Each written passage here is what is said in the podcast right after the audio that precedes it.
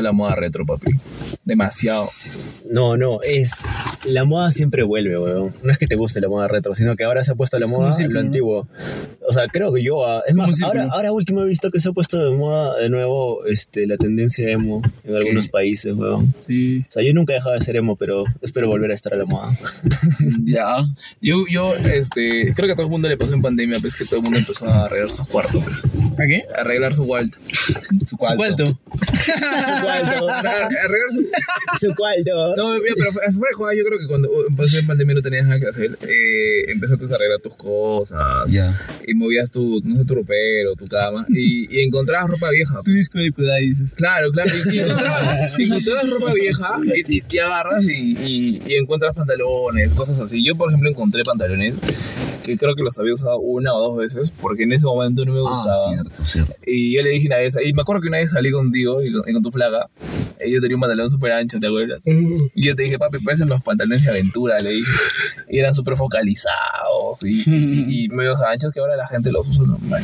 Es que yo creo que la moda es como un círculo, ¿sabes? Va, viene, va, viene, ¿no? O sea, probablemente las próximas generaciones ya no les guste las pantalones anchazos, campana, que recién creo que están volviendo. Están volviendo recién este año, estos años están haciéndose tendencia en la ropa urbana, más que todo. Claro, pero acá a cinco, tres años atrás, cinco años atrás, pucha, se veía, no sé si estéticamente mal, pero no... No, no se veía bien, así como tú dices, o sea, yo tampoco podía salir con un pantalón que sea un poco ancho porque decía, no, o sea, se ve feo, ¿sabes? En cambio ahora se ha vuelto más normal ut- utilizar lo que tú dices, buzos, utilizar ropa cómoda, urbana, ancha. Sí, creo que es eso.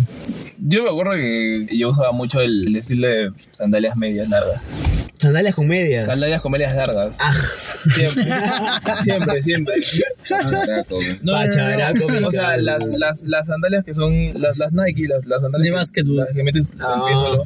Y yo, yo siempre usaba así y me acuerdo que yo con un amigo es como que, oye, ahora antes te veían como que, oye, ¿qué, qué, por qué te pones así sandalia con medias? Y ahora es como que súper normal que te vean alguien así. Es, es más, tienes flow, te dicen. ah, sí, yo solo me decía, i- igual pasó con el cabello teñido, ¿no? Una época en la que era no tan... Yo, yo, yo creo que tenemos a.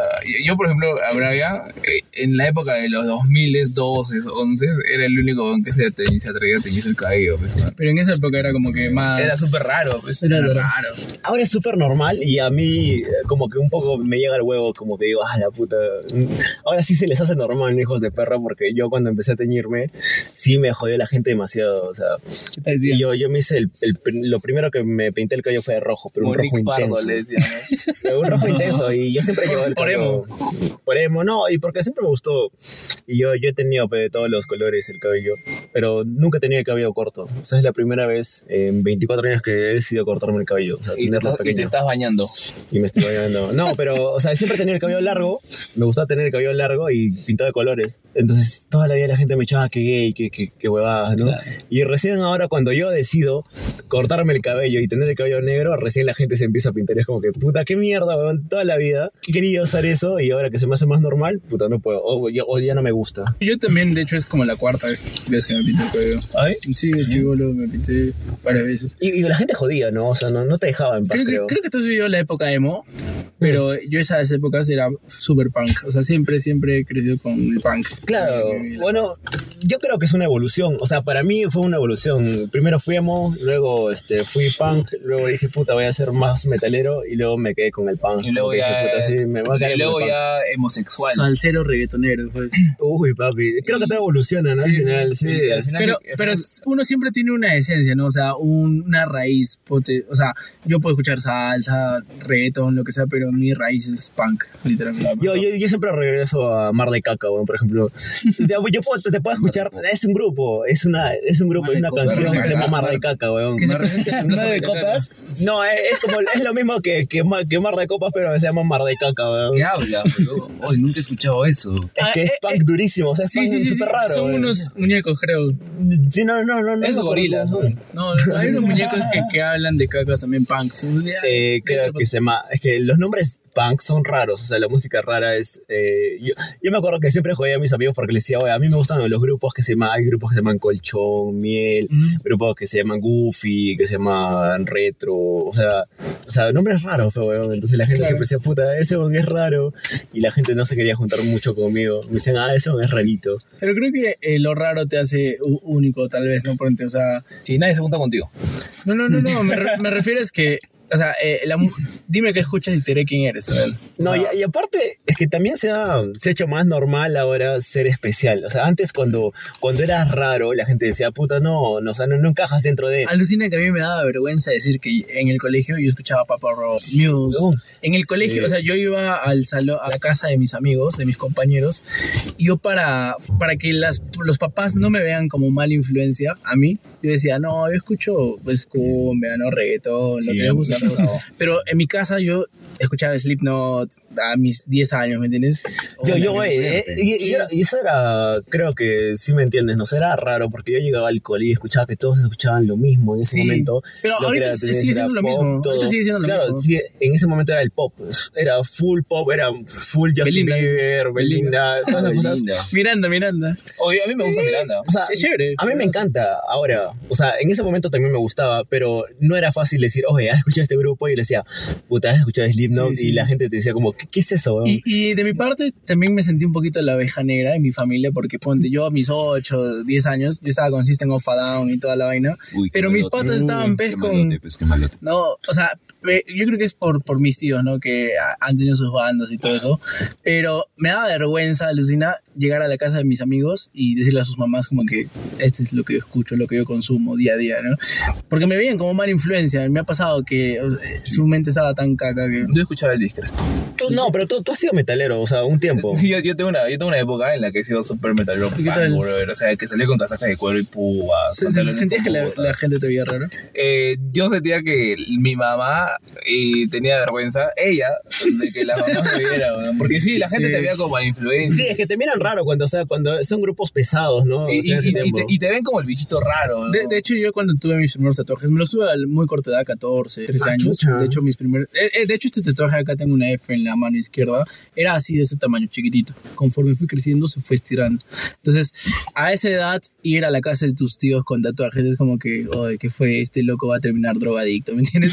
Pero ahora mis primos, que son sus hijos, tienen tatuajes y es como que, ay, hijito lindo. O sea, ya son entienden, ¿me entiendes? O sea, pero esa época fue dura para la gente que Ah, es eso rara. sí. Ser, ser el primero de la familia que rompe con, con Es todo que eso vos- Con es jodido. Por ejemplo, yo sí también de mi familia fue el primer huevón que, o sea, hombre, se hizo arete. Homosexual. Luego que me empecé a hacer tatuajes, que me empecé a, o sea, yo fui el primer rarito de la familia y todos me miraban raro. Pero ahora que me ven, me dicen, oh, está chévere la hueá que te acabas de hacer. O sea, Eh, Es que ahora se ha vuelto muy normal, ¿no? sí, es más, a- ahora llego a mi jato y mi vieja me ve con este piercing que recién me acaba de hacer en... ¿Cuál, cuál? El El. El septum, el septum, La ajá, el de toro. El que Y no es sabe como que de- a veces me dice, "Oh, está chévere, pero lo- luego le entra la hueá de vieja, ¿no? De, ah, quítate esa mierda, no me gusta. Sí. Pero luego de la nada es como que me mire y dice, oye, sí, sí te da bien, ¿no? Es como que ya se le hace más normal, pero es porque he tenido que luchar durante años para que me acepten como soy. weón. o sea, en ese tiempo escuchar, este, yo escuchaba música de gritos, música screamo Uf, en ese ya. tiempo. Eh, Ramstein, por ejemplo, también escuchaba que es más conocido. Y a mi vieja entraba a mi cuarto y me decía, ¿por qué estás escuchando eso? Me asusta, me da miedo. ¿Por qué? ¿Por qué? est-?" Y de verdad le asustaba, ¿no? Porque ella pensaba que estaba en una secta satánica, que Re- qué mala gente. recuerdo que mi mamá escondió mis discos pues, de Slipknot, de... A mí mi vieja me... De Mago de Oz. Bueno, o sea, yo sí me pasé Claro. pendejo porque sí me corté en algún momento, pero lo dejé porque luego me volví skater, ¿ya? O sea, yo pasado por todas las fases del mundo. yo, yo sigo ¿no? siendo... Ya, y mi vieja me escondía en los cuchillos. Tú también has sido, tú también has sido skater. Son tu skater. tío. Ah, qué piola. Oye, yo, yo sigo siendo weón. Hater. Oye, ¿cuándo, Sí. ¿cuándo una salida? ¿Cuándo una salita de- con skate, Yo tengo, yo tengo mi tabla tres cruces skater, weón, que es de las buenas, que es- la tabla así. yo, dejé de ser skater solo porque rompí la tabla, o sea, hasta ese punto llego. Ah, hay un pata que se llama El Mundo Rabbit, que sigo bastante en Lima. El loco tiene 30 años, es un emprendedor, leather, el que te digo. Y el loco está volviendo a montar skate otra vez. Entonces, y, y, y me parece lo caso que, o sea, ya no se vea como antes al skater vago, ¿me entiendes? Claro. O sea, ahora hay una tendencia del skater emprendedor, del skater Con punk, corbata, emo. No, no necesariamente con corbata, que el loco, que fue el peor del salón del colegio Sí. en algún momento, sea el, el que más está triunfando en el lado empresarial, ¿no? No, es- Pero e- eso es algo que es porque hemos revolucionado todo, ¿no? O sea, si te das cuenta, la gente que está teniendo éxito ahora es la gente que era rara antes, ¿no? sí. O sea, lo- los chivolos que tienen, que, que en su momento tenían 14, 15, que dijeron, oye, yo me quiero dedicar a la pintura, oye, o yo me quiero dedicar a la fotografía. Puta, antes no podías vivir tanto de la fotografía. Obvio. Tenías que vivir solamente filmando este, bodas, weón. Eso era lo único que te- se te hacía rentable, weón. La verdad, sí. En ese tiempo. Pero es que, Y sigo, y sigo. No, pero no, pero es que es, es que es- que es una realidad. man. Es una realidad. Ahora, el tema de bodas es lo más pagado en la fotografía, ¿no? Pero, o sea, Siempre. lo que tú dices es este. pero no, no había gente que, que tú puedes decirle a mi viejo, oye viejo, me voy a meter a un curso de fotografía y quiero ser fotógrafo toda mi vida. Pero hasta ahora sí. Yo le dije, a la mierda. No, ahora hay un poco ¿Cómo? más de, de apoyo todavía. ¿Hay Es que- que, es que yo le dije a mi viejo, quiero ser fotógrafo, estudiar comunicación, Ya. cine. Y me dijo, ¿qué? ¿Quieres barrer el piso?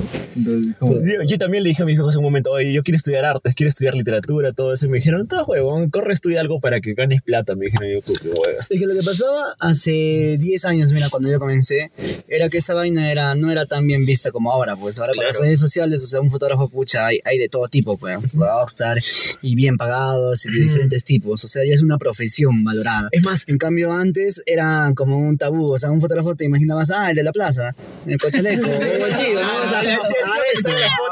Claro, o sea, esa era la mentalidad. está mal, ¿no? O sea, también hacen su plata. Oye, pero es tan chévere que ahora se ha diversificado todo esto que hasta ahora puede ser una profesión ser rapero, weón.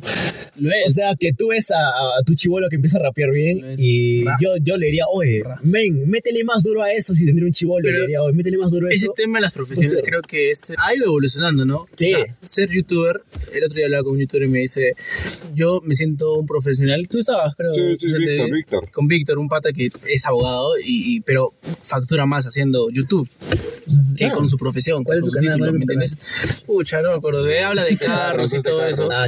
Sí, pero imagínate ser abogado y darte cuenta que hoy día la realidad es otra, ¿me entiendes? Sí. YouTube te está dando más plata. Y él me decía que es ser youtuber es una profesión no reconocida, una profesión no reconocida, ¿no? Pero, bro, yo creo que estos últimos años las profesiones... Hay, ser streamer también es una profesión. Es como la de que no sé qué universidad de Lima sacó un curso para Dota, pues. Ah, sí, sí, sí. sí. Hubo un tiempo uno de, Gamer, los, ¿ves, de, no? de los, de los doteros más grandes acá del Perú. No sé si alguno de acá ha jugado Dota, creo que no. Yo, yo. Ya, pero Smash creo que dijeron que iban a basura. empezar a dar clases. Mm, Y ahora, este. Aparte de eso, hay cursos para ser streamer. Ahora en otros países hay cursos para ser youtubers. TikTok. Pero, o sea, son cursos que. Hoy día hemos estado en una. Huevón, la- la- Oye, pero chévere, weón, porque ya duran tres años, duran La- cuatro años, la- son como carrera, La, weón. la vez pasada Es que son- vienen, la vez pasada vienen noticias, weón. O sea, ver las noticias del Perú en la mañana es un cae de risa, weón. Como ser influencer, ¿no? No, pero la gente, la gente, la gente de, este, edad no va a entender, mano. Pero no, no, no, yo, yo me acuerdo que vi una vez, en- ahora en vacaciones, que decían este, escuela, pues no, digamos en San Borja para ser TikToker. Pero es que yo creo que ya Ponte TikToker probablemente está, está en proceso de monetización, probablemente Sí. sea. Sí, esa vaina vas a reventar. Probablemente sea una profesión, ¿no? Y, y los que se burlaban de que Ser, ser, ser TikToker se va a volver como ser este streamer o como ser youtuber, la verdad. Si van a Está a nada de volverse, creo. Sí, Eh, Instagramer también. Yo creo que de este año no pasa, la verdad. O sea, este año creo que a mitad de año más o menos ya pueden estar metiendo ya dinero Y lamentablemente muchos de nuestros viejitos no saben, ¿no? No lo saben. Ah, pero es que esa es la huevada, ¿no? O sea, si uno no revoluciona en su jato, creo que nunca lo van a hacer. O sea, si toda la vida es, por ejemplo, yo recién me he dado cuenta que me quiero meter este, a, a medios, a hacer huevadas que, que, que toda la vida he querido. Pero me dijeron, no, tienes que estudiar Derecho. Y yo recién me he dado cuenta que no me pienso dedicar al Derecho. Entonces digo, puta, he perdido tiempo en mi vida. Mira, puede sonar raro esto, pero yo creo que la, el- la profesión más pagada es la del artista, literalmente. O sea, Había, había una frase que... Siempre y que- cuando seas un, un buen artista. Siempre, siempre cuando seas No, bueno. yo- Hay, hay, una, hay una frase súper antigua que yo escuché ya que decía, el que quiere plata, que sea artista o futbolista. no, literalmente yo creo que la profesión más pagada es ser artista y la sociedad no lo sabe, O lamentablemente. futbolista. Y la, sole- la sociedad desconoce eso. O sea, hay una parte de la Biblia la que dice, y conocerás la verdad y la verdad te hará libre. Uy, ¿qué fue? ¿Ves? Eso sí. O sea, no, es que literalmente ser artista creo que es lo que la gente desconoce que te da plata. Ponte que tú seas, y creo que lo comenté en el anterior podcast, un músico, pero ese músico se hace con una canción viral, con una canción viral en YouTube, o sea, podrías hacerte tal vez, no sé, tres años de carrera, cinco Ah, años de lo, carrera. lo que le pasó al Fara, pues. Por ejemplo, o sea. O me vengo. es un éxito. No, pero, man, o sea, tú sí ves, digamos, su, su comienzo de carrera. O sea, no es como que sea una persona que, uy, este, sea, digamos, intérprete, ¿no? Pero ese weón ya hacía videos desde antes de que sea famoso y él se la creía. Entonces se la creyó tanto que, que alguna de esas, eh, uno de esos videos se hizo viral y pum, pues ahora todo el mundo lo conoce, al menos en Latinoamérica, creo. Yo no juzgo a todos, pero ponte, si tú hablas esto ahorita con abogados, con médicos, desconocen el medio digital, ¿no? Y lo que están facturando los artistas. Por eso lo que te digo, es, es ser artista para mí es una de las profesiones más pagadas y, y la sociedad lo Es desconoce. creo que es de globalizar a lo que solamente que canta, pues. Porque tú dices, ah, es artista, ah, puta, canta, ¿no? Porque hay artistas, Sí. porque puede ser, este, no sé, eh, re- Filmmaker. hacer filmmaker, puedes tomar fotos, puedes retratar, puedes hacer un montón de cosas. Y, oye, bro, eres artista y hay un montón de gente que le gusta tu trabajo, pues. Es que lo que pasa es que también eh, un artista tiene que balancear muchas veces porque no podemos vivir solo de aplausos. Sí. Balancear entre ser artista y, y ser empresario. Porque Claro. si no haces eso, te vas a lo otro, ¿me entiendes? O sea, solo artista estás pues solo, no sé, en la calle vendiendo tus pinturas. Pero si fueses un artista empresario, ya lo llevas a otro nivel también. Pero hay otros que también ya se van demasiado a lo comercial y ya lo distorsionan. Sí, pero es chévere que, equilibrio. que ahora, o sea, el arte se puede ser este, monetizable con todo. O sea, veo a la gente que agarra y hace sus aretes, pero hace un arete que no lo ves en ningún lado, weón, pero él lo hace de forma manual. O sea, son manualidades que él las han convertido en trabajo Sí. y esa gente, solo moviendo en redes sociales, gana como mierda de plata, antes de que pase Percy, yo solo voy a complementar una frase de Borja Vilaseca que una vez dijo, Sebas, no, Borja Vilaseca se llama el loco, el siglo XX fue al título universitario lo que el siglo XXI es a una marca personal, lo que quiere decir que Mm, buenazo. creo que los chivolos deberían, Buenazo. Deberían enfocarse más en una marca personal a un cartón. Yo, Te la- yo he trabajado con Ponte, ah, sin mentirte, unas 30 marcas y ni una me ha pedido un cartón, literalmente. O sea, es, es talento. O sea, es que te muevas, que te muestres. Eso. También, también es que te la autochupes y te creas, y te creas la gran cagada. Es lo que dice Jorge Luna, ¿no? Si tú no te la chupas, nadie te la te chupa. la chupa. Ya, a ver, eh, se le fue la idea. ¿no? Se puso a pensar. Chúpatela primero y ahí. No, no, no. Lo que voy a- al área de- del título que, que dice ahora Dieguito. Primero voy con, eh, con lo que dice Benji. Eh, la cosa es de que los artistas ahora también ven lo que es el tema de negocio, de empresa. Sí. Y es por eso que, que están haciendo negocio en las redes sociales, en, en todo ese, y ganando buen dinero. Sí. Pero el título universitario, de hecho, sí te abre bastantes puertas, Sí. ¿no?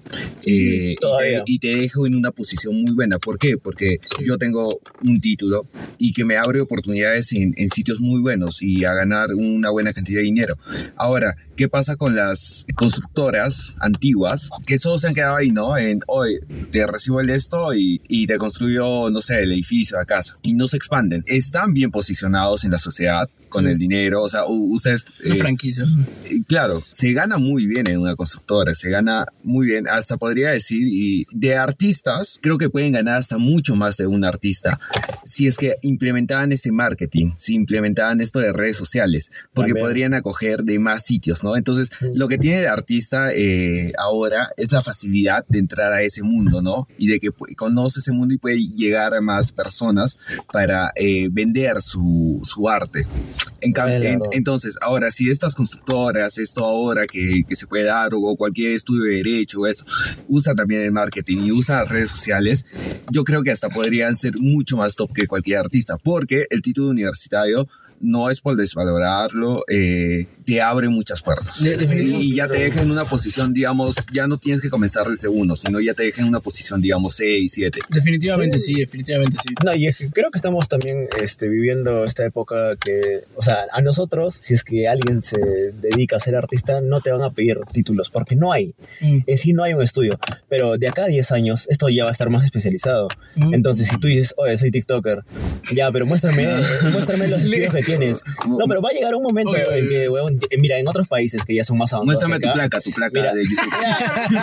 No. Pero imagínate, ven, es- ah, los tatuadores, por ejemplo. Los tatuadores en otros países ya hay, ya hay sí, cursos enteros de 4 o 5 años que te especializas en realismo.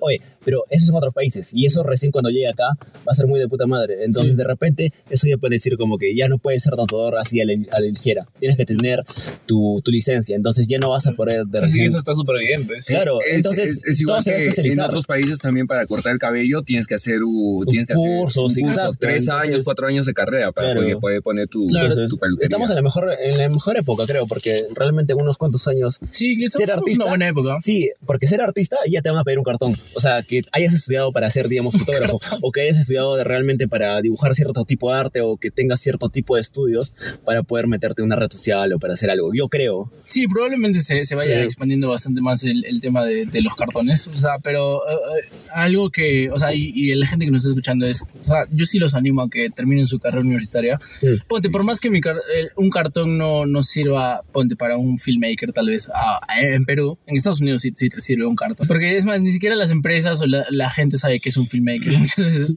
pero es como que este, un cartón de alguna u otra forma dice qué eres como persona, que lo que empiezas lo terminas. No eres un improvisado, pues también. Claro, que lo que empiezas lo terminas. Entonces, gente, yo creo que es bueno Es que terminar, ¿no? Creo que no te quieres quedar ahí, pues, porque puedes ser cantante y puedes estudiar, este, puto, como el bonde de, de, de los hermanos no, del grupo 5, que Claro. es cantante y a la vez es ingeniero de sonido, man. Ah, ¿sí?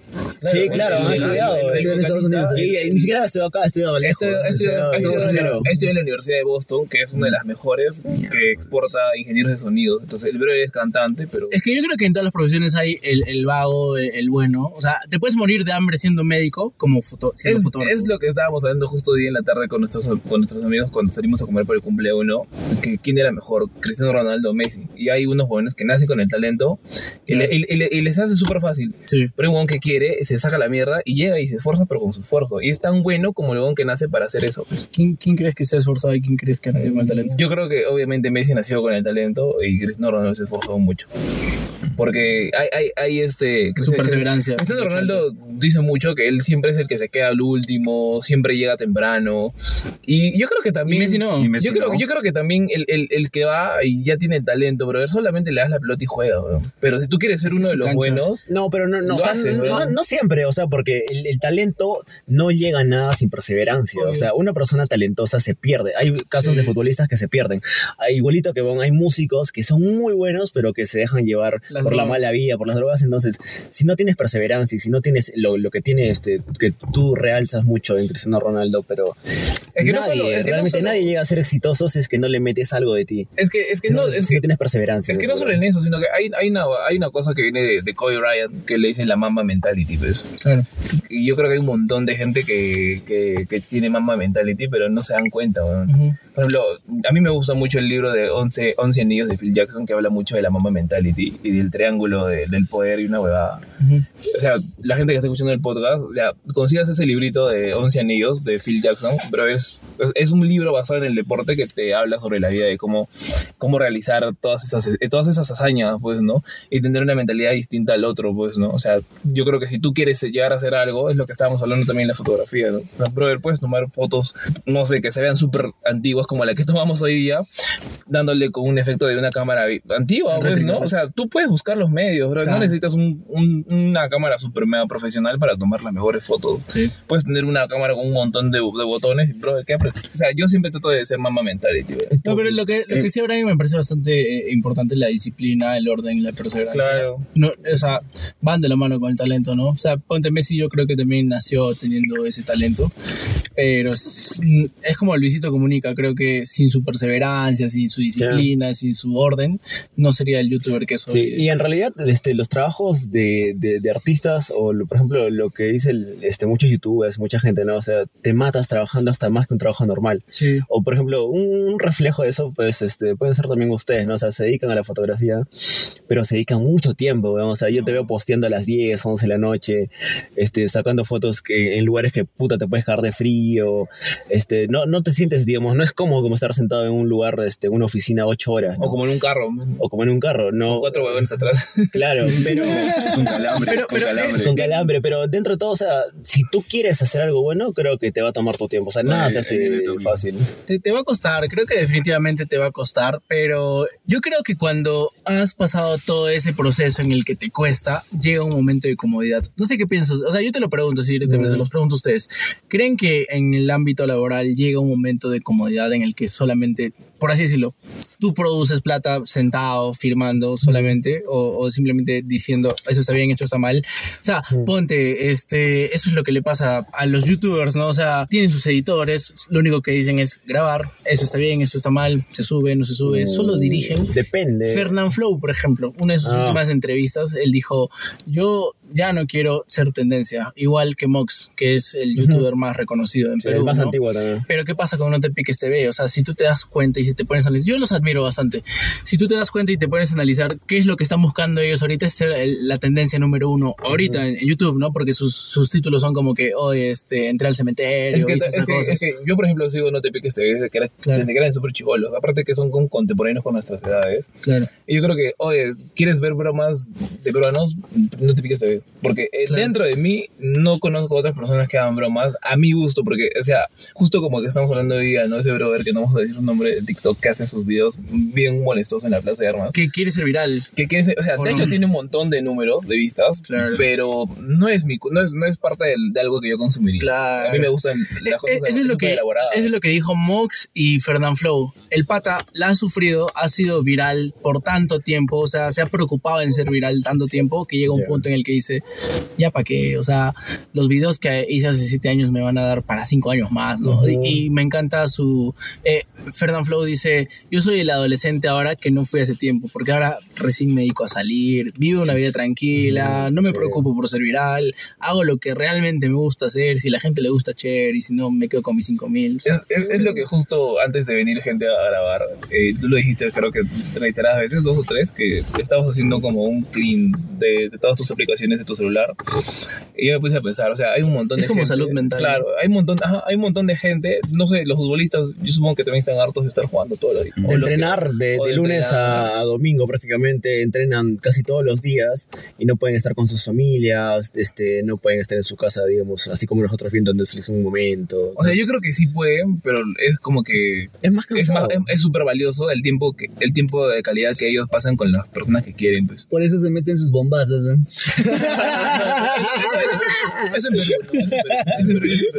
Pero ahí entra la libertad financiera, ¿no? Pero eso también creo que tiene que ver más con las personas, o sea, ¿qué es lo que quieres? Yo he conocido gente y a mí se me hace súper raro porque yo no quiero trabajar en un mismo sitio 20 años. Yo no quiero estar sentado en un sillón 20 años tampoco. Pero yo encuentro gente que dice, oye, yo quiero hacer carrera en el banco. Ajá. Quieren quedarse, y conozco amigos que son cercanos, o gente que dice, oye, yo quiero hacer carrera en un sitio y trabajar hasta que tenga 60 años. Y se sienten súper cómodos con eso y se sienten súper felices, con eso, pero yo Que de alguna que- otra forma encuentran la libertad financiera. Claro, yo, yo- o sea, yo no estoy en contra. es- lo no que tú estoy dices, ¿no? Como que este, no es cómodo, ¿no? Ponte trabajar en la municipalidad, por ejemplo, te jubiles y que sigas recibiendo el mismo sueldo después de ser jubilado, pero yo, o sea, sería aburrido, ¿no? Como filmmaker, digamos. O sea, ¿no? yo, yo- yo también lo digo. o sea, Yo no- creo que a lo que nos ha pasado, o a los que los muy cercanos a la, la gente que nos ha pasado, puede ser a nuestros viejos. pues. Es que la, la, la cultura y la generación va pasando, ¿no? Las necesidades también. Por ejemplo, yo estudio ingeniería biotecnológica pues, y, y- y yo quiero ser modificador genético y fertilización in vitro.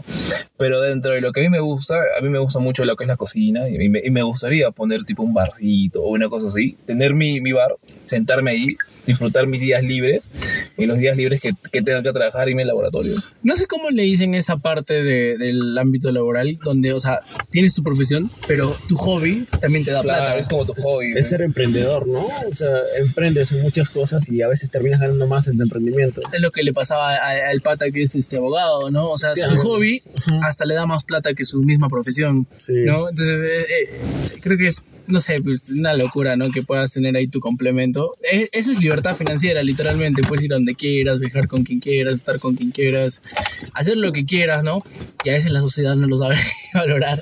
Lo que a mí me hizo explotar y, y re- o sea, renunciar a mi trabajo, literalmente, fue que yo me puse a pensar cómo era la vida de mis jefes. O sea, yo me puse a analizar cómo voy a hacer acá 3, 5 años.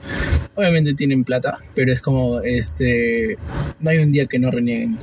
Y yo no quiero eso para mi vida, entonces dije, no puedo vivir acá. Porque aparte solo tenemos una vida. Y si la Sí. gastamos con lo que no queremos, eh, nos vamos a O arrepentir. sea, lo- yo veo que Es- reciben plata, pero es como que Es como. no hay un día que no estén mal, ¿me entiendes? Es, como, es como la película de El señor Black, que es con Brad Pitt, que es un tío que tiene un culo de plata, pero de la nada le llega la muerte. pues, y el brother tiene todo, pero se siente tan vacío que, que leyó. Y el weón tenía un montón de gente trabajando para él, pero a él quería haber hecho un montón de cosas. Es una muy buena peli, búsquenla. El, ¿Cómo se llama? el- el señor Black. Señor En Black. Netflix, ¿no? En Netflix. Busco. Es muy buena. Eh, yo, yo solo quiero romper, o sea, no eh, totalmente respeto sus, sus opiniones, pero quiero romper ese tema cliché, porque creo que todos hablan de eso, ¿no? O sea, de que no renuncien porque quieren dedicarse a sus sueños, eso, pero hacen ver como si el tema profesional o bueno, el tema de otras carreras fue aburrida, pero nada que ver. Por ejemplo, eh, cuento así súper rápido, mi hermana, por ejemplo, le gustaba mucho el tema de investigación, en, en todo lo que es investigación eh, financiera. Eh, prácticamente como un perito. Y era muy interesante lo que me contaba acerca de eso, cómo hacían seguimientos a empresas que varían impuestos. O sea, y eso, y todo lo que me contaba era muy emocionante.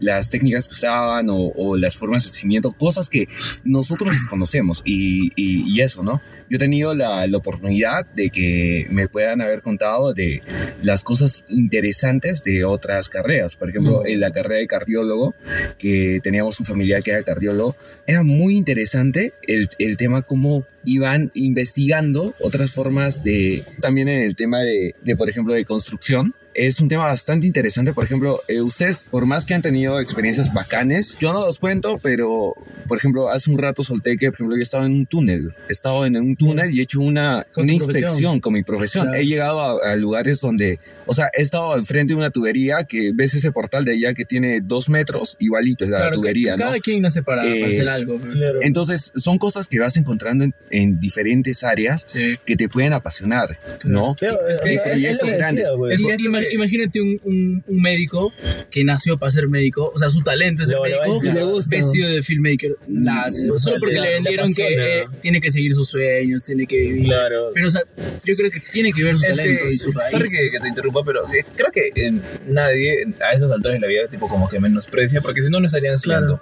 Y, y segundo, este, a menos, por ejemplo, yo me pongo en el, en el caso de que, oye, yo, yo quiero terminar mi carrera, llegar a hacer esto, esto, meterme mucho en la investigación, pero tampoco quiero como que colapsarme, ¿no? Y, y creo que es chévere como que, oye, bro, eres tatuador, ¿no? Sí, pues, por ejemplo, tú, mira, tú eres, este, eres también maker, haces fotos, pero eres manager, pero, bro, tienes tu, tienes tu profesión, weón.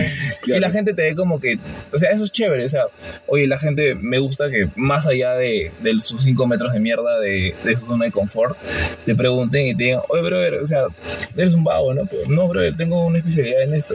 ¿no? Claro. Es que a veces es como que no se conoce mucho estos temas de, de la parte divertida de las profesiones Sí. y, y- y eso es muy malo porque no sabemos cómo vender. la eh, Por ejemplo, ingeniería civil a mí aburridísimo, pero ya cuando salí a chamba y pues estar en proyectos enormes, otra cosita, pues, ¿no? Entonces, Claro. Son cositas. oh, son cositas. Se vienen cositas. Se vienen cositas. Ento- Entonces hay, hay que darle importancia a que quizás ustedes no, nosotros, no, entre todos, quizás no miramos algunas profesiones que decimos, no, qué aburrido, estás sentado ahí, pero quizás están haciendo algo demasiado divertido, demasiado chévere para ellos, ¿no? Sí, sí, claro. Simplemente que no estamos como en redes sociales, no es como que, es como que, ah, ya grabamos algo chévere, lo subimos a redes sociales y ya causa impacto al toque, sino que lo otro es otro, bueno, es algo desconocido y no sabemos cómo venderlo, Tal- ¿no? tal cual. O sea, yo creo que cada quien nace, eso es solo, solo un detallito más, cada quien nace para, para algo. Ponte el tema, mi ex jefe, ¿no? Para mí siempre va a ser mi amigo, el alcalde de Miraflores, de, o sea, del distrito de Tu padrino, Miraflores. tu padrino. Mi padrino. mi tío, mi tío. mi tío. Está bien, está es un ejemplo a seguir. De loco aprendí bastante. O sea, medio Miraflores lo odia, pero otro medio Miraflores lo ama. De hecho, este. O sea, aprendí mucho. No voy a, no voy a ir por ese lado, pero yo lo veía y el loco se conocía todas las calles a la perfección. Yo eh, pasaba así por, con él mientras hablábamos. Él siempre me enseñaba por su carro y me decía, oye, ahí viven los González. Me decía más allá, oye, ahí viven los, los no sé, los. Sí, pues, si andaba rompiendo en las calles de Miraflores. Sí, totalmente. Es, es- es un tema bien sonado el de, de- de las pistas de Miraflores. Y un día. rompí esa el- calle, construí mi segundo departamento. Claro, no, no se va a acordar. se va a acordar? Y, y una, una vez me dijo eso, ¿no? O sea, yo soy bien hateado. O sea, como, como alcalde me dijo, ¿no? Yo, yo soy bien hateado y yo para ser alcalde ten- tenía que tener en mente que eso me iba a llegar, ¿no? Y me quedó con una frase que me marcó la vida, es que hagas, la gente te criticar. Y si no lo haces, también te van a criticar. Entonces, ¿qué te queda? Hacer lo lo, lo que amas, ¿no? Pero ya, lo que iba es que el pata disfruta tanto ser alcalde que no lo veo, pues, como, ponte, al mundo Rabbit siendo alcalde, ¿me entiendes? O sea, es, es lo que, es, lo que, ah, es lo que digo, ¿no? O sea, el loco disfruta tanto su profesión que creo que él se ha dado cuenta que es ser alcalde, ¿no? Para eso él nació. No lo veo como filmmaker. Claro, pues. y yo claro, creo que hay gente que fuerza su profesión y ahí es donde está el Es fracaso. que cuando no es algo que te nace, creo que sí. Es que, es que lo que te pasa también es que depende de la actitud con la que estés en, en donde te toca o lo que tú has elegido, pues. Ahora, pero el detalle es que muchas veces la gente se mete por una idea de simplemente por la plata. Que ser abogado da más plata, pero tú no sabes cómo es, ni, ni tampoco te interesa, salvo que de chivolo o por herencia, ¿no? Tu viejo ha sido abogado, tus tíos abogados, has visto una serie de abogados y te inspiras, quieres eso para tu vida, pucha, ahí la, la, la chapas, pues. Pero si solo, ah, por la plata, pum, y ya, pues ahí es donde mancaste, ahí es donde mancaste. Claro, pero, o sea, también yo creo que hay historias de gente, así como ustedes dicen, que han, han querido forzar ser algo que no han sido y se han dado cuenta en el camino que, puta, oye, yo no quiero ser este, no sé, por ejemplo, yo no quiero ser youtuber porque no me gusta. Quiero trabajar en una oficina este, todos los días y me gusta eso. Cada uno encuentra, digamos, dentro de, de lo que escoge para su vida, si que realmente te apasiona eso. O sea, si es que, digamos, a él le apasiona toda la vida agarrar y estar viendo ADN o esas cosas, yo creo que no se le va a hacer este, para nada aburrido estar haciendo todo eso toda su vida. Claro. Así como te dije, hay gente que quiere hacer carrera, pero no porque quiera hacer plata, sino porque realmente se siente cómoda subiendo de nivel, subiendo de nivel y sentirse, este, no sé, realizado a ser, digamos, director de un banco bueno, a sus 50 años, por ejemplo. Claro, claro, claro. Entiendo, o sea, no es como que lo estemos despreciando, siento yo, sino Sí. que dentro de todo no es algo que yo quiera hacer. Claro. O sea, yo, Claro. yo digo y vivo mi experiencia y entonces como una persona que, que está buscando este, vivir de algo distinto, yo no quiero estar sentado en un lugar ocho horas, porque a mí no me apasiona estar sentado ocho horas en un sitio y ni ver a la misma gente todo el tiempo, pero hay gente que se siente muy cómoda con eso. Y, y nació Y- para eso. Claro, y nació para eso y, Claro. y todo chévere con eso. O sea, yo a esa gente, yo, yo la respeto y digo, "Oye, qué chévere. Hay una psicología eclesiástica también de que todos los jóvenes cuando entran a la iglesia cristiana, de la que nosotros más o menos hemos estado hablando en el anterior podcast, yo creo que es un problema de la iglesia también, que apenas entran lo único que quieren ser es ser líder, ¿me entiendes? Que ese es su límite, De- no dentro de todas las iglesias, ¿no? Dentro de algunas iglesias, ¿no? Y- Ah, cierto. Y me, pasa, me parece que, o sea, eso ha pasado con la sociedad, ¿no? O sea, los chivolos, los jóvenes, se ponen un límite. Médico, doctor, abogado, ¿me entiendes? Claro, y no ven más. Claro, y están limitados a tal vez, no sé, ¿qué, qué tal alguien nació para el fútbol, no? Pero se, se limitó tanto a ser abogado, a, a complacer lamentablemente a sus papás o algo, este, por el cartón, obviamente, que desperdició 27 años de su vida, ¿no? Sí. Y a los 27 y, y tal vez más edad, recién se da cuenta que, que sirvió para otra cosa, ¿no? Pero ha desperdiciado un tiempo. Obviamente nunca es tarde para volver a empezar, pero es como, brother, tú naciste para algo. De hecho, me hicieron una ilustración una vez de una lima y dentro de una lima había como un pedazo de una mandarina. Entonces, eh, muchas veces calzamos en el lugar incorrecto, ¿no? Eh, o sea, forma perfecta eh, el- la circunferencia de la lima, pero no esa mandarina no debería estar ahí, ¿no? ¿Te imaginas que Messi haya estudiado para ser médico y ahorita esté siendo médico? O sea, Claro, claro. no tendríamos al mejor jugador del mundo, literal. O sea, verdad. ¿cómo, cómo, o sea, ya tipo como para cerrar, ¿cómo, cómo te das cuenta que, que no es ahí, pues, tocando fondo? Creo que te apasiona. Creo que si algo te apasiona, te vas a dar cuenta que es eso. O sea, por ejemplo, yo veo a mi vieja, mi vieja es contadora, y yo veo cómo le encanta la contabilidad. O sea, le apasiona de una forma que cuando ella me cuenta sus cosas, a mí me da ganas de estudiar contabilidad. Pero yo, yo luego me pongo, me pongo a pensar y digo, no quiero eso para mi vida. O sea, yo no sería contador. Es una buena pregunta lo hice. Pero realmente a ella le apasiona. Entonces, yo creo que te puedes dar cuenta de eso cuando realmente ya llegas a trabajar en eso. Pero creo que a todo el mundo cuando eres más joven, o sea, y sales del cole y no sabes qué estudiar, pues. sí. Y a todo el mundo. Ah, eso es importante es dentro. como, una, es como una realidad. Creo que hay mucha gente que te dice, ah, pero ¿qué estás estudiando? Hay mucha gente que se, se achicopala. O se siente rara y dice, puta, todavía no sé qué estudiar. Y la gente te dice, ah, no. Y ella dice, no, yo quiero ser abogado porque mi hijo es abogado. Pero hay gente que, o sea, estudia tres años y todavía Y sigue y- confundido en O hay qué gente estudiar. que, hay pendejos que estudian una otra carrera y nunca saben qué, y al final como ¿Cuál, que cuál le crees que es el problema de eso? O sea, porque yo creo que no está mal intentar, ¿no? Pero eh, no sé la verdad, pero ahorita tú estás hablando del ejemplo del, puede ser un brother así que le haya gustado el fútbol toda la vida y quiere pasar esa frustración a que tu hijo sea futbolista. pues. Y le dices, ah, métete, pero te ciegas tanto en que él sea como tú, que has querido ser, que de No, repente claro. puede ser un, un, un Mario First. pues. Obvio. Yo creo que es importante creo que- el año sabático. ¿ah? Sí, Ah, yo... sí. Creo que todo el mundo Sí, sí, sí, acá, ah. creo que todo el mundo acá ha tenido un momento de año sabático. Por Sí, así sí, sí. decirlo. Yo De- tuve, yo tuve un par de De meses. brother, frustración. porque A un par de años, dices. No, no, no, un par de... no, no, pero o sea, yo, yo sí me di un, un- un par de meses sabáticos o medio año, creo, por una frustración que me dio, pues. ¿Sentiste que te encontraste? No, no, o sea, al final llegué, lo hice, pero no me sentí bien. Pues dije, puta, ya lo hice, o sea, yo me acuerdo que este, a mí me faltó como seis, seis puntos para entrar en medicina en la UNSA, pues. pero de esos seis puntos es un culo de 1,00000 gente que acierta, pues. Son 600 personas. Y, y yo no pude, pues, huevón, pero por una responsabilidad mía de, ah, luego, luego, luego, luego, ¿ves, no? Y al final de cuentas dije, ya acabé. Y me, había, me faltaban como seis, seis, seis este, respuestas en la cartilla. Dije, chucha, ¿qué hago? Y en mis cinco minutos de que ya todo el mundo iba a recoger, ya me bloqueé, pues.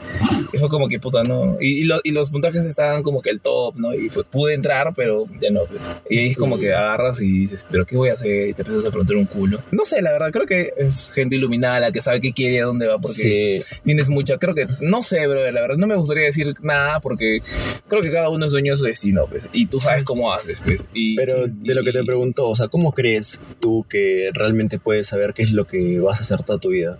O sea, porque realmente escoger una profesión, a- escoger una carrera, es como que algo que vas a ir avanzando eso toda tu vida. ¿no? Porque, que- porque hay bastantes adolescentes Creo que, que- ya, ya han terminado su carrera, Creo que fuera de pero nunca jodas- les ha gustado. O sea, claro, claro. en sí, el camino les han agarrado el gusto. Creo que fuera de jodas, creo que es mucha madurez también. Y, y saber a dónde vas. Oye, pero a tus 16 no sabes qué mierda quieres Claro. hacer ni, ni- Es que ni creo- el día siguiente. bro, a lo- Creo que es por el los- miedo también. A los 16 está está súper bien que no quieras, que no sepas qué quieres hacer. pues. Claro. Pero si encuentras una presión muy mediática de parte de tu familia, bro, ahí ya te vuelves un ¿Y, frustrado. y qué pasa si a los 25 no sabes qué hacer? O sea, Es muy complicado ese tema, creo. es bastante. Es que, porque- es que, pues, necesitas, este, no madurar completamente, pero necesitas cierto grado de madurez para ya elegir algo así, creo. Y creo que cuando sales del colegio no es el momento. Es que creo que, ¿sabes? Es, es gente iluminada, weón, la que dice, oye, yo desde chivolo quiero ser médico, y llega a ser médico, y se dedica a ser médico, y descubre que realmente era, Es que era su creo Yo, tengo una pregunta para ustedes, o sea, porque me ha pasado a mí, ¿no? Ponte, los más vagos del salón son los, los que más están destacando Yo- ahorita. Sí, No, yo, sí, no, no, Mi, mi- mi- pata, que ponte, él se ha dedicado a hacer pizzas. Para mí es el, el de los más exitosos, y se los conté en el anterior podcast, este creo. Pero, pu- pucha, en el salón éramos los, los delincuentes, ¿me entiendes? No, yo les hago las preguntas a ustedes, ¿no? Oye, ¿quién, de acá sea un estudiante? ¿Quién, de acá sea un estudiante? Yo creo que, ¿Qué tú sabes, creo que tú sabes que yo he sido Hasta más. segundo secundaria. Yo, yo sí he sido más. yo- No, Yo nunca he sido bueno. Término medio, ni. Yo he sido más chacotero del salón. o sea, todos los de acá, nadie ha sido como que... Pero, pero a, lo- a lo que iba mi pregunta es, ponte, porque los padres de familia miraban al más chanconcito, al... Pero la pregunta sería, ¿y en qué está ese más chanconcito de sus salones? Exacto. Eh, Cuenten, Me, pasó, es más, en la universidad, en el instituto, que el más changón, ponte, se compró su cámara Canon, porque era el más changón, el, el primer día, me acuerdo, y la cuidaba tanto, la miraba, la limpiaba, que, ponte, yo me compraba mi cámara y la, la tiraba, se me caía, o sea, sí, literalmente, es un poco más descuidada, Pero el loco cuidaba tanto su cámara que no aceptaba sesiones de fotos, ¿me entiendes? Como que, pucha, o sea, no trabaja, ahorita sigue guardada su cámara, ¿no? No sé, Vale, imagino ¿para que qué lo compró no, entonces? Pero mi pregunta es, ¿no? Los padres de su familia miraban a ese chanconcito de la familia, líder de- del salón, ¿no? delegado creo que se le dice, como el que tiene más futuro, ¿no? puede ser súper chancón, pero el ingeniero siempre va Claro. a ingeniar la manera así Claro. de cómo resolver eso, pues. Obvio, creativo Pero- también. Pero tú, claro, y tú puedes solamente hacer eso y todo lo demás. sí. Ah, te la chupas. No, es que, es que yo creo que ser creativo es eso, ¿ves, no? Encontrarle soluciones a los problemas cotidianos. Entonces, eh, eso es realmente Y, y- y no quedarte pues en, una, en un mismo círculo de 360. Y, y normalmente los creativos son los más vagos. Eh, pero es lo que decían, ¿no? En algún momento escuché que decían, este, ¿cómo vas a hacer que se haga más rápido un trabajo? Dale trabajo a un vago, porque el vago va a buscar hacer hacerlo Ah. eh, de la forma más rápida y de la que sea menos... A la este, menos- No, y es la verdad. O sea, eso, ¿ah? La manera más o sea, o sea, es la manera de hacerlo más cómodo, más rápido, más fácil. Eso lo decía Platón, creo, ¿no? yo- Eh, Sócrates, Sócrates. sí, creo que sí, ajá. Sócrates pero es, decía es, es antiguísimo eso. Sócrates lo decía. Nunca escuché esa frase. ¿ah? firme, es- es esa frase y, y se ha repetido a través de los años, que de verdad, supuestamente la gente que es vaga siempre va a buscar la manera más cómoda y dentro de esa comodidad, si una empresa toma una persona así, pero que, que ha tenido cierto tipo de estudios, que es súper relajada y bien y te, te resuelve un problema que lo, puta, lo- normalmente lo hacías en cinco horas y él dice, no, es más fácil hacerlo así, así, así. Es que yo creo que el Sí, chancón se ha vuelto muy teórico también. Sí, O sea, toda su vida ha sido También. tan teórico que la practicidad le falta en, en el lado laboral. Es tanto... Yo creo que también tiene que ver con, con el Hay estudio, una- ¿no? O hay sea, los que estaban arriba en el cole, al menos Sí, sí, el sí. mío, eran cuaderneros. O sea, yo siempre he dicho gente cuadernera, es gente que... ¿Cómo es? Eh, Que el el cuaderno. cuadernero es que aprobaba el curso ¿por qué? porque dentro de todo también era medio chupapingas, porque tenía su cuaderno a la perfección. En Claro, el colegio sí, lo que valía era presentar tu cuaderno y tenías un 20. claro. Hacías todas las tareas y tenías un 20, pero Claro. no porque hagas todas las tareas y porque presentes tu cuaderno bien, es que sabías. Claro. O sea, el- Esa, esa gente Es se buscaba de hay- repente a hay- veces también. Yo creo que es responsable el claro, Creo que hay una cosa que, que sí es muy. que Creo, creo que todo el mundo la va a aceptar, pero puede ser el mejor de tu clase, pero neces- actualmente necesitas tener aptitudes blandas. Hay mucha gente que es súper chancona, ¿no? Pero, brother, tú necesitas ser, aparte de un profesional y ser un cráneo, saber cómo desenvolverte con el resto. Puedes ser un doctor súper, súper chancón, pero para ti, pues, weón. Pero tú, más allá de ser, de ser un médico, necesitas tratar con gente, weón. Y si nunca has podido hacer eso, brother, anda, rompe tu hielo primero Claro. para que le metas más cosas a. a- Yo creo a que tu- antes a de ser un cartón. profesional tienes que ser un Tienes humano. que ser persona, weón. Sí, No, pero también tiene que ver mucho el tema de, o sea, lo que tú dices, ¿no? A mí siempre me dijeron, para que seas bueno en un sitio, tienes que tener actitud y aptitud. Obvio. Porque, puta, mira, no es lo mismo que tú contrates dos médicos y uno de los médicos agarre y llega, cuando le digan, oye, hay que llegar a tal sitio, y el médico dice, ah, no, yo no, porque solo me han contratado para esto. Y otro dice, oye, yo tengo un carro, oye, yo tengo un amigo que tiene un carro, o yo puedo manejar esto y te puedo llevar. O sea, hay gente que tiene aptitud y que realmente le gusta y quiere Es la ayudar, quiere aportar. Ajá, es la amiga extra que tú le das. Obviamente. Entonces, mucha gente, esta gente que estaba en los primeros puestos, se quedaba ahí. Es como que es, que yo lo que te digo es, es, es lo que muy teórico. Es lo que dice, eres médico de hospital, pues. Es que es muy teórico. Yo creo que la gente, o sea, ya yendo un poco más al lado práctico, es como que la gente que era muy chancón en el colegio se ha vuelto muy teórica, muy de matemáticas, muy de resolver esto. Muy lógica. Muy Muy, lógica. muy de cumplir solo las metas y ya. Y siento pero- que le faltó el lado improvisado que tú decías, Claro. el otro lado, ¿no? Y los vagos, como yo, del- en el colegio, que éramos los vagos, o sea, ahora yo no me siento un vago para nada, siento que trabajo 24/7, o sea, esos momentos los disfruto bastante porque estoy con ustedes y todo esto, es un rato libre para mí, pero es como, este, encontrábamos esa forma de improvisar en el lado laboral para hacerlo, este, Divertido. claro, divertido, rutinario, ¿no? También, Claro. pero Yo, yo otra vez rompo eh, la, la opinión y la verdad es que yo he conocido gente chancona que le está rompiendo porque realmente Sí, eran también. unos genios. hay de todo. Claro, hay, todo, hay todo, pero, Pero, pero aquí yo quiero acotar que ellos han tenido como que un poquito más de suerte por el hecho de que pareciera que en el lado familiar Mm. también han tenido el apoyo. Bueno, esa es otra es otra cosa. ya. Pero en todo lado, en todo lo pasa eso, o sea, hasta en el tema, este, ¿cómo se llama? Creativo, o sea, el, el hijo de dos artistas famosos va a tener la más fácil para ser cantante Claro. que, que otra persona, es lo mismo que Claro. el hijo de dos personas que han sido abogadas, que tienen mucho renombre, va a llegar mucho más rápido a la corte si quiere, que una persona que se la tiene que labrar.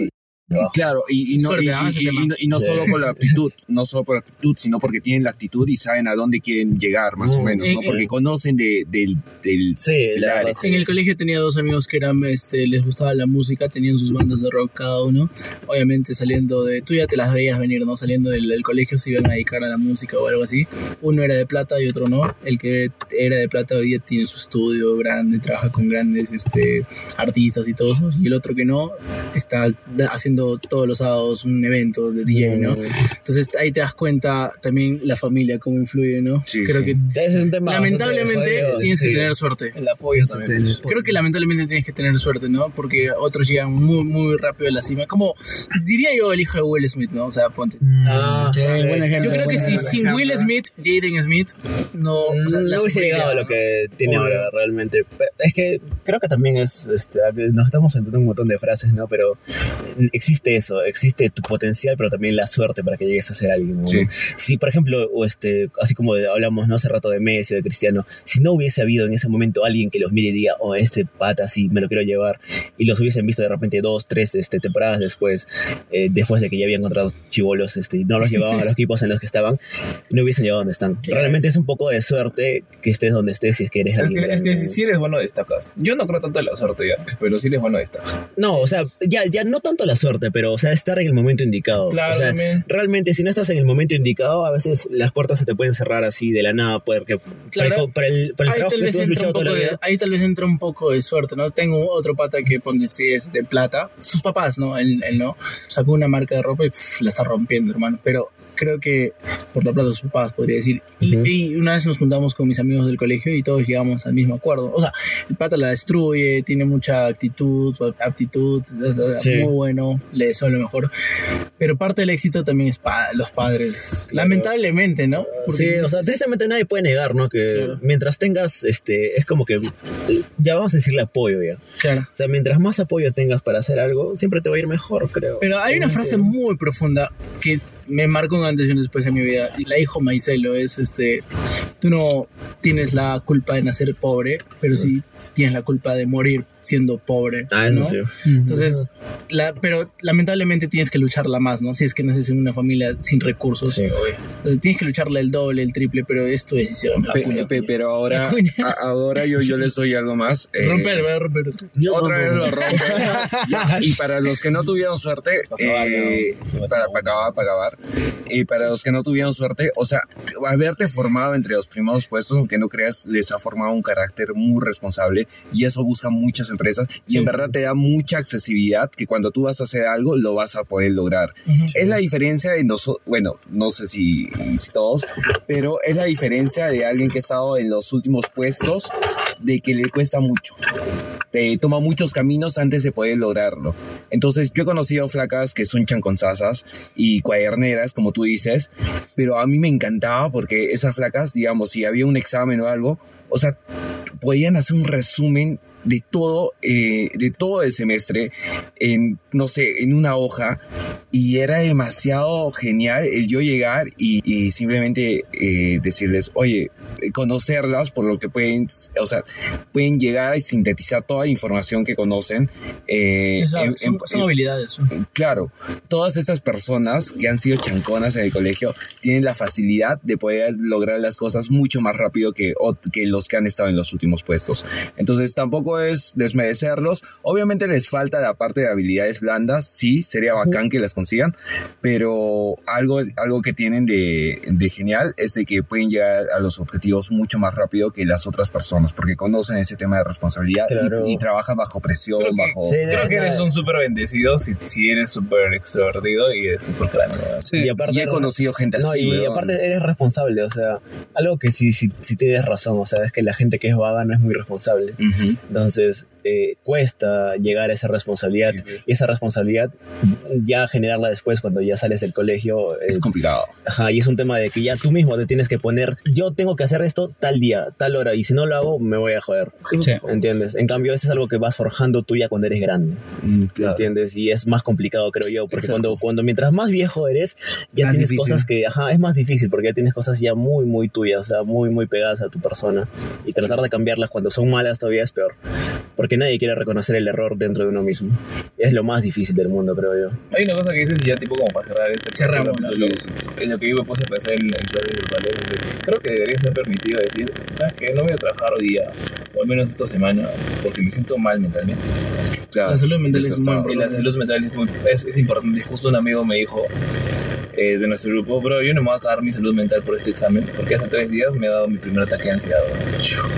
Y yo le dije, bro, yo te, yo te apoyo, le dije, porque a mí también me estaba pasando. Y hay un culo de gente que te dice, ya, pero, o sea, los profesores veces como que ya, pero qué importa. Ya sé que a ti no te importa porque tú recibes tu sueldo, weón. pero, ah, o sea, de mí depende que, que yo estudie esto para que tú me pruebes. pues. Y si no lo hago, no tengo ganas, me levanto. Claro, claro. Así que nada, pues. Bueno, gente, ha sido un, un tema muy largo, muy extenso, dos horas creo, o tres. Puta, a a- Ay, pero, Eh, o sea, hay muchas cosas para aportar, ¿no? Sí, Es que siempre se, se termina haciendo largo todo porque a hablar de una cosa, de otra cosa. weón. Es lo que te digo, o sea, tener un tema en específico, ¿no? Sí, sí, ajá, o sea, creo que a la siguiente sí hablar de algo más en específico para Claro, ahí como temas que puntuales, ¿no? llegamos ahí a ese punto y ya. Sí. Pero él, sí, él desde la magia y todos estos tres. Lo hacen 15 minutos. Lo haces de como 15 minutos. mierda. Tres horas lo hacen 15 minutos. Gracias, gracias. Voy a editar unas 50 horas, pero ya. Así que, nada, gente. Igual cada, cada uno, cada uno dice algo para despedirse o un Que fluya, último... que fluya. No, creo que. Porque Yo, yo- yo sé que decir todo, que o hagan sea. lo, hagan lo que les apasiona, no, no tengan miedo en, en ser ustedes mismos. Y el, el otro día vi un TikTok que dice que a veces tus padres sí te dan buenos consejos, pero tú tienes que al final del día, tú, nadie más que tú, encuentra este, en el mismo camino lo que realmente a ti te apasiona. ¿no? Entonces, eso nada más, este, besos en el poto.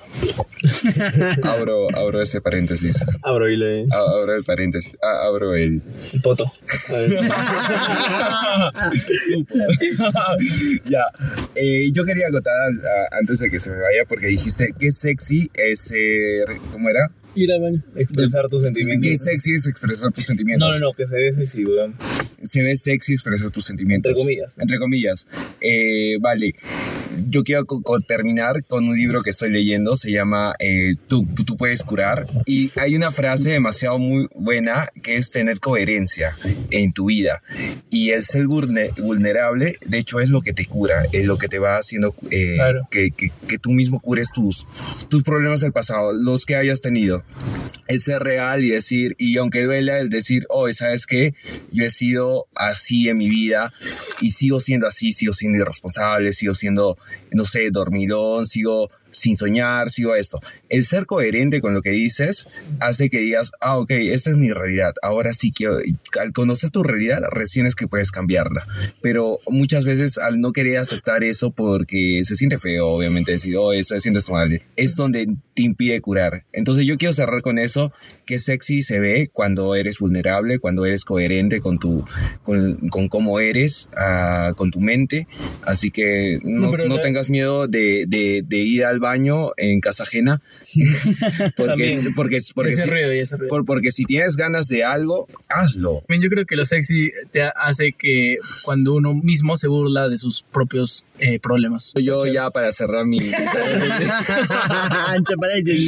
En verdad, o sea, aquí si hay alguna flaca que esté escuchando este podcast, en verdad a flacas les encanta que los patas sean vulnerables. Y ahora lo van a poner en comentarios y vas a ver que es cierto. Ala, espero que sí, bueno. Eh, Y ya como para cerrar, Eh, Z, Z, ya Z. hablaron mucho, voy a cerrar de una forma más corta. Este, se despertó. gracias a todos, he aprendido bastante. He absorbido muchas cosas que quería escucharlas de otras personas para sentir que lo que yo pienso también otras personas lo piensan. Y, y nada, me gustó, gracias por todo. Eh, síganme. Síganme. sí, ¿En dónde, dónde, por dónde se sigue? Sí, Sienta mi foto. ¿En qué sienta- canal? Sienta mi foto. foro. Firma mi foro. O como le decimos. O en español, en foto. español, en español. Firma mi foto. Nada, gente, una experiencia bonita, bien interesante aquí estar en este podcast con los amigos de Arequipa. Y bueno, sí, se aprendió bastante, es uno aprende de diferentes experiencias, pues, ¿no? Y creo que es muy importante que una persona esté abierta a, a escuchar a los demás y aprender de los demás. Y gracias, gracias por la invitación, Diego, gracias chicos. Y nada, síganme como Benji Prisma, ahí estoy haciendo fotografías. Ya, listo. Listo, y nada, gente. Esto fue Enemigos Podcast. Muchas gracias por habernos escuchado. Este es el podcast que tu vieja no quiere que te escuchen. Hoy les voy a mandar la factura del trauma, weón, maldito. Oh, ya, como, No. ya como para cerrar. Eh, Abro paréntesis. Nada, gente, gracias por escucharnos. chao, chao, nos vemos. chao, chao. ¿Te imaginas que vengan y, te imaginas que vengan y nos toquen así los polis y salgamos puro huevón? ¿Viste ese capítulo del Fonecito donde se hacen pasar gays? Por gays, este. Todos, todos, pues, los hombres. ¿Dice? Hoy le hace muy La eso, Raúla. Ah, la Raúla, La el- Raúla. Y al final era el abuelito. Que no fluía, Ah, ¿no? sí. La Gilberta. ¡Ay, la Diego Sandoval! Era Percy. Laura Cabro, Laura Cabro. La Benja, la Benja. Benjamin. La Seba. Esteban. ¿Por qué por qué se empezó por gays? ¿Por qué se empezó por gays? Para, para despedida, había una despedida de soltero. Es para despedida de soltero. Ah, sí, sí. Porque el stripper, se las quería Sí, cachar. O sea, habían Y contratado. es para nosotros, ha dicho, y puta, Claro, lo, sí. han secuestrado, creo, ¿no? Al stripper le han sacado la mierda. No, ¿Tú, tú, con- con reconocerías, ¿tú reconocerías el culo de tu pata? Se No, no, la verdad no. No. No, pero no porque se lo has visto, viejo, sino como Es- que. Ese Es que nunca me lo he visto, pues. Ese, no, no, no, no, es que yo soy malísimo en reconocer Ya, pero culos, creo. ¿qué, recono- ¿qué reconocerías de él que resaltes? Puta ese cabello, pues ahorita. No, pero empiezas a ver un culo de huevones con cabello largo. pues. Un huevón que le esté hablando a gente Sí, desconocida, weón. Yo, yo creo, yo creo que es tan, eh, ¿cómo se puede decir? Desapercibido que cuando empiezas a, a- a tener un vínculo con alguien cercano, tipo tú con él o yo con ese huevón, innecesariamente no usas la memoria para tomar una foto mental, pues, sino que un día lo ves así, ah, ese es mi causa, pues. Porque característicamente en tu, en tu cerebro hay una parte que trabaja mucho con la, con la memoria que hace que reconozca minuciosamente detalles físicos. ¿Sí? O sea, reconoce a tío entre varios. Claro, o sea, si a ti yo me cargaba. por delante y por atrás. Por delante no me reconoce.